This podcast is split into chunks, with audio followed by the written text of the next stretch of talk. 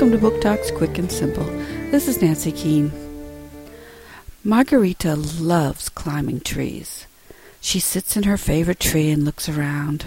She sees her yard looking beautiful, and she sees the gardener planting and keeping it looking that way.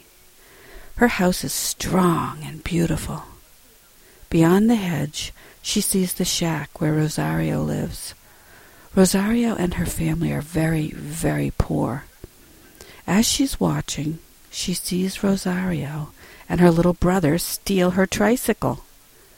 She feels funny inside when she sees her friend steal from her. What will she do?